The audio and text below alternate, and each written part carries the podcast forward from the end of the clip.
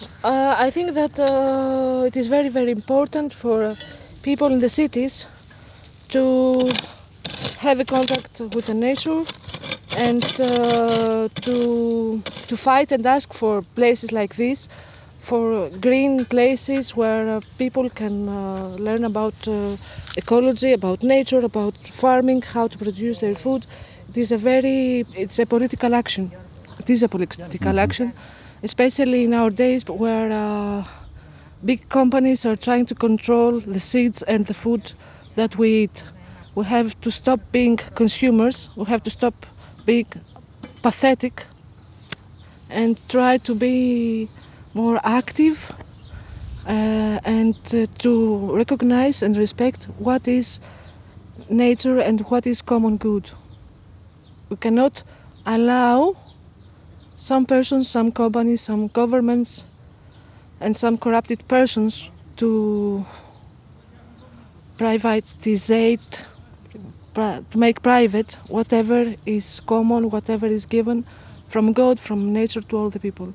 It was a part of the um, American military bases that used to be here, and uh, this was given from the municipality to the to the people that, that asked for this place in order to uh, make a collective organic uh, garden in the city.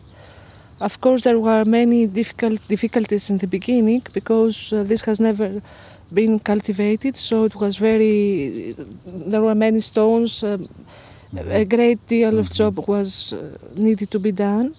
Here we are at the area of Elinikon. It's the area of Elinikon. There is a, a many many other municipalities here. It's not. I don't think it's the. It's not the edge of Athens.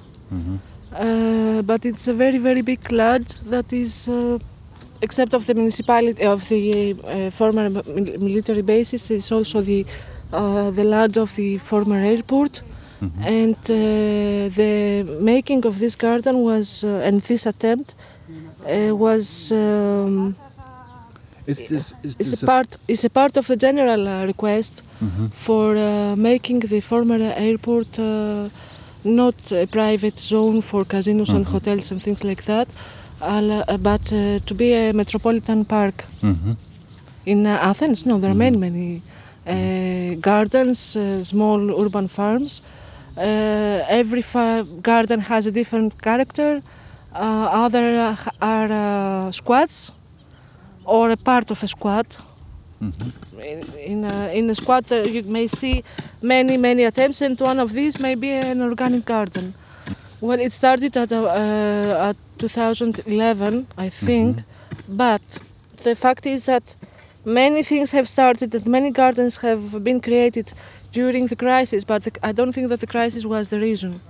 Because we can see municipal gardens created by the majors, for example, this is not created by the major. Mm-hmm. Okay, this is a collective, uh, self-managed urban garden. Mm-hmm. It's not a creation of the major. Okay, he, mm-hmm. he offered the, the, the place. He was very kind and suppo- and he was supporting us and he is supporting us somehow. But it's not a municipal garden. You can see municipal gardens where uh, people uh, make uh, ask to take place and uh, and uh, cultivate vegetables and things like that.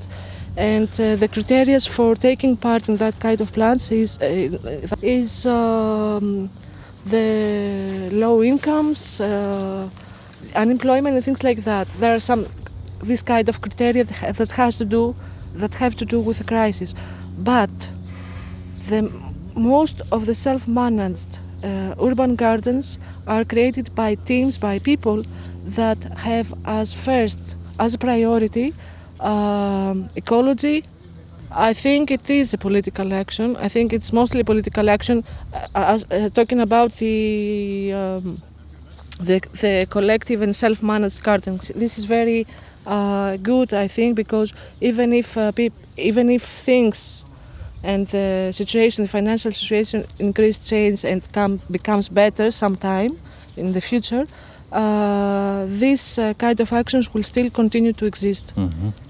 Do you sell what you are?